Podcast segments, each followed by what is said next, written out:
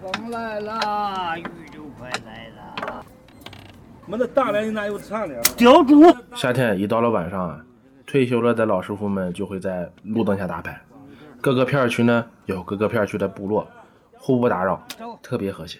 而我认为他们就是这个矿上最有活力的一个小团体。我出生在山西一家老牌国营煤矿，从九十年代到现在，我在成长，他却在衰老。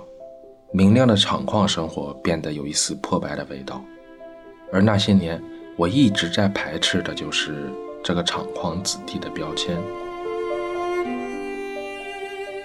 九十年代的厂矿是一种明亮的感觉，那种明亮是一种生活，可能就是和家里大人的生活状态有很大关系。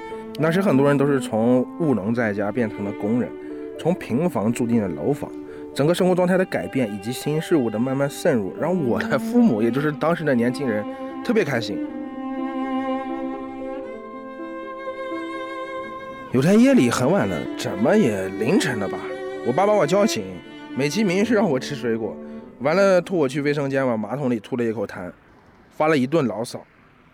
但我记住了一句话，他说。这坛里有煤尘，你看不见。我下面好几个小时了，还有煤尘。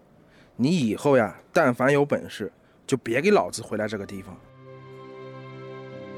后来过了很久，我才发现自己与这个一直想逃避的厂矿标签，真正的得以和解。欢迎大家关注英雄电台，收听厂矿系列节目。